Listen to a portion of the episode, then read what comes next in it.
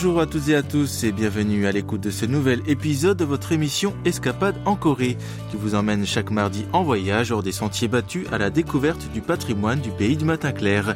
Cette semaine, nous nous rendons à Sokcho, une ville où des réfugiés nord-coréens se sont installés après la guerre de Corée. Près de 68 ans après que la guerre de Corée a éclaté, la péninsule coréenne est toujours divisée en deux. Et malgré la formation d'une équipe intercoréenne unifiée de hockey sur glace pour les Jeux olympiques d'hiver de Pyeongchang, l'atmosphère de réconciliation entre Séoul et Pyongyang continue d'évoquer des sentiments complexes, et ce en particulier chez les réfugiés qui ont quitté leur foyer en Corée du Nord il y a plusieurs décennies. La ville de Sokcho, située sur la côte est de la Corée du Sud, abrite un quartier très spécial que l'on ne trouve nulle part ailleurs au pays du matin clair. Il s'agit du village Abai, où des Nord-Coréens de la province de Hamgyong, à l'extrémité nord-est de la péninsule, se sont réfugiés pendant la guerre de Corée. Ce qui était une zone sablonneuse inhabitée avant la guerre a servi de refuge aux exilés nord-coréens qui s'y sont installés pour refaire leur vie malgré les difficultés liées à leur statut de transfuge de guerre et à la séparation déchirante d'avec leurs proches dans le nord. Cette semaine, c'est John Kyung-suk, productrice à KBS World Radio, qui nous fait découvrir ce village spécial d'Abaï.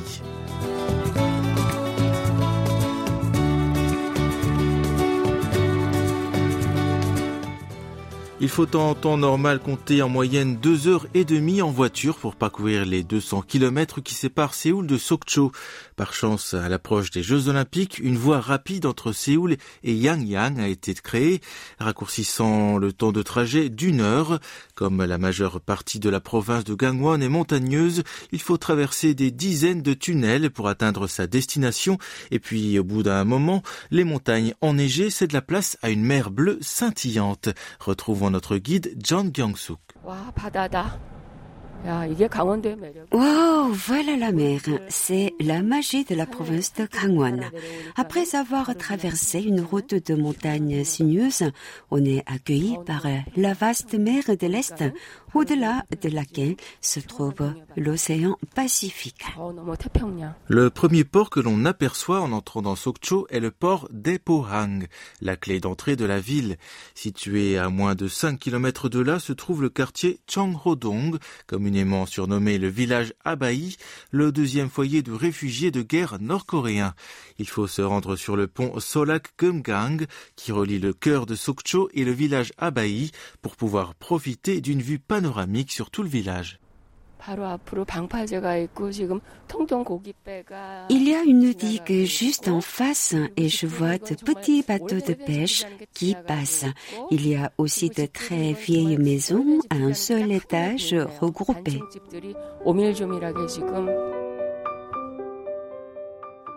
Le village Abai a été fondé au sommet d'une dune de sable située entre le lac Changcho et la mer. Par chance, il fait très beau ce jour-là. Il y a très peu de vent, donc euh, l'eau du canal artificiel menant à la mer est très calme, avec seulement de petites ondulations. La mer semble être particulièrement calme également, car l'eau du lac se déverse directement dans la mer. Juste à la jonction entre le lac et la mer se trouvent deux brise-lames avec un phare sur chacun d'eux. Les deux phares qui se dressent avec la mer qui les sépare ressemblent à des changsing, des totems folkloriques qui gardaient les entrées du village. Dans le passé, des mâts totémiques en bois ou en pierre se tenaient aux entrées des villages pour les protéger. Ces phares blancs et rouges semblent monter la garde sur le village Abai et la ville de Sokcho. Pour se rendre au village, Kyung-suk a décidé de prendre un bac appelé Ketpe.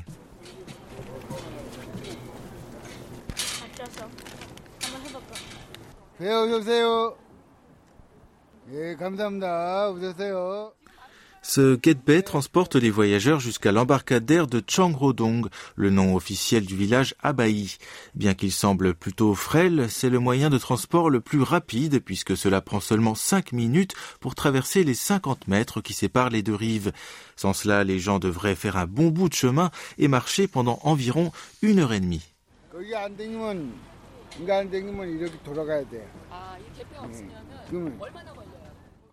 Le Getpay est une sorte de bac rectangulaire de 15 mètres sur 20, capable de transporter jusqu'à 32 personnes. Étonnamment, l'embarcation fonctionne uniquement à main d'homme. Un long câble d'acier accroché aux deux rives traverse le milieu du bateau pour le conduire vers l'avant.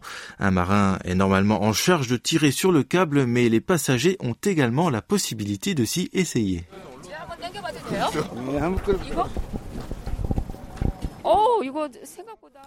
Tirer le bateau prend plus de force que prévu, mais il commence à bouger et après quelques efforts sur la ligne d'acier, le Ketbay arrive à la jetée du village Abaï. Le village tire son nom du mot Abaï qui, dans le dialecte de la région d'Amgyang en Corée du Nord, a le sens de père, grand-père ou d'homme âgé.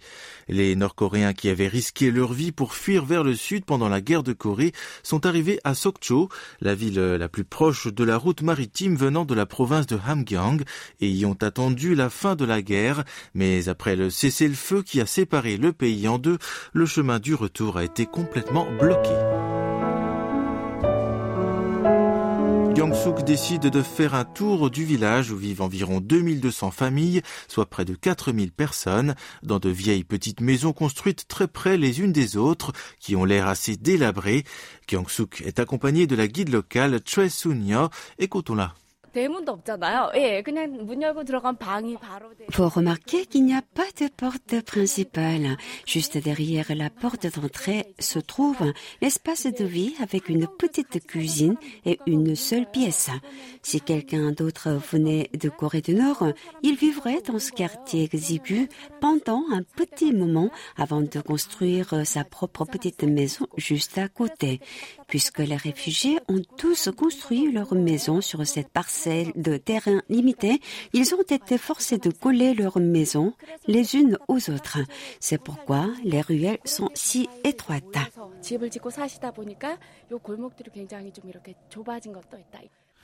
Yang comprend comment les Nord-Coréens réfugiés comptaient les uns sur les autres pour survivre.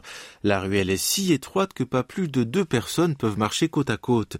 Mais une fois sortis, ils sont accueillis par la vaste mer étincelante.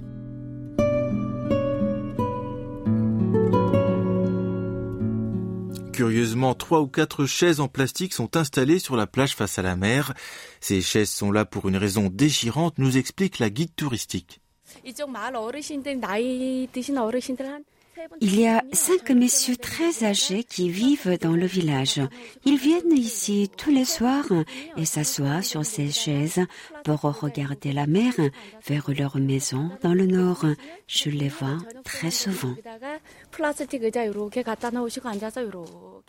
Cherchant à survivre au sud, la plupart des réfugiés nord-coréens ont ouvert des commerces de nourriture nord-coréenne.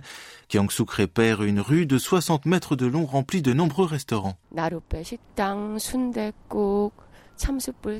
Il y a beaucoup de restaurants ici. Il y a des restaurants de soupe de boudin, des rôtissoirs à poisson, des spécialités de nouilles froides et bien d'autres encore tout au long de ce tronçon de 50 mètres.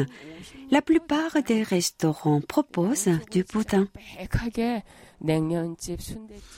Les spécialités proposées là sont d'origine nord-coréenne, comme par exemple l'abaï sundae, un boudin coréen fait de sang de porc et de légumes enrobés de boyaux de porc, ou encore les nouilles froides hamhung, avec des nouilles de fécule de pommes de terre accompagnées d'une sauce piquante. Gyeongsuk est arrivé un peu après 9 heures ce matin, mais la ruelle est remplie de clients à la recherche d'un copier petit déjeuner. Les restaurants sont particulièrement pleins les week-ends et les jours fériés.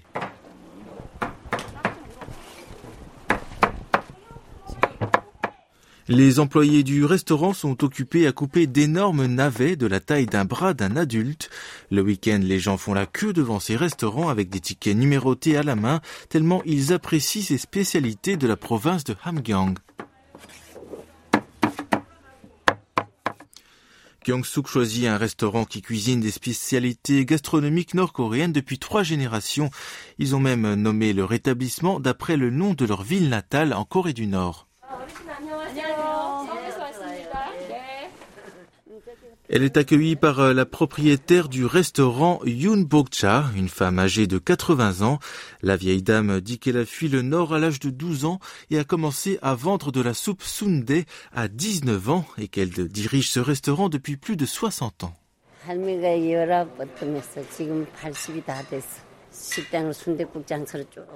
Le restaurant de Yoon Bokcha est célèbre dans tout le pays et sa fille et son gendre continuent les opérations.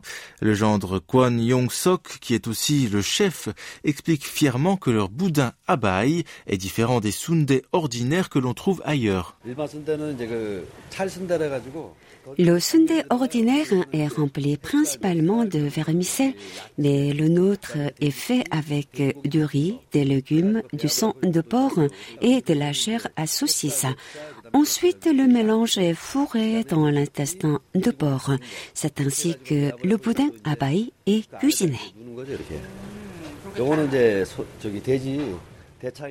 Malgré l'heure matinale, le restaurant est presque plein.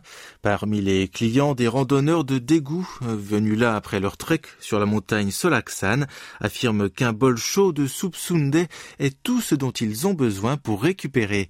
Ces clients sont la raison pour laquelle Yoon Bokcha se met en branle dès 5 heures du matin. Écoutons-la. Je commence à 5 heures du matin parce que je dois faire le bouillon. Les matelots devaient naviguer tôt le matin, alors je leur cuisinais la soupe chaude de boudin. Ils aimaient beaucoup ça, mais maintenant seulement quelques-uns de ces marins sont encore en vie. La plupart d'entre eux sont morts.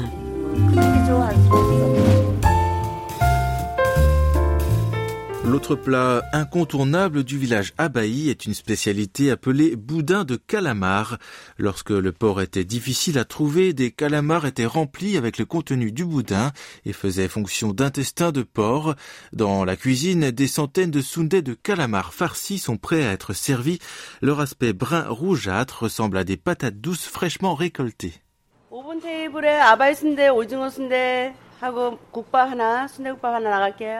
Le restaurant écoule entre 500 et 700 calmars par jour. Dès qu'une commande est prise, la fille de Yun Bokcha commence à faire frire des rondelles de calmar sundae dans une pâte à base d'œufs. Le boudin de calamar rempli de légumes assortis comme les carottes, les choux, les pois, les oignons, la ciboulette chinoise, le riz gluant et les cuisses de calmar est coupé en rondelles et poêlées. Kyang-suk en prend un morceau dès que le plat est servi et apprécie sa saveur et sa texture ferme. Ce plat rappelle aux habitants leur village natal en Corée du Nord. Après un repas délicieux et copieux, Kyung-suk va à la plage. Elle se tient devant une sculpture d'un vieil homme pointant vers le nord avec sa canne, une sculpture très émouvante. Cette sculpture montre un vieil homme qui pointe le nord. Les réfugiés nord-coréens sont devenus très vieux au fil des ans. Mon cœur se brise quand je regarde cette sculpture.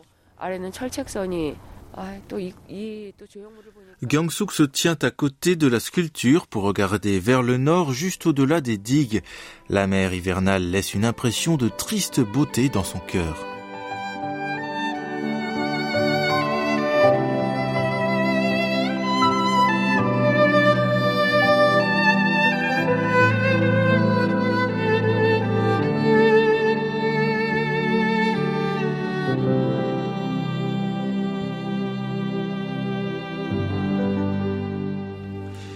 La semaine prochaine, nous nous intéresserons au lac et au port de la ville de Sokcho.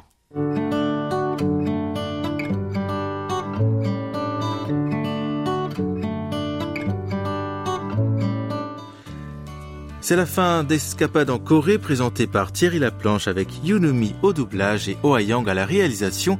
Merci de votre attention, on se donne rendez-vous mardi prochain.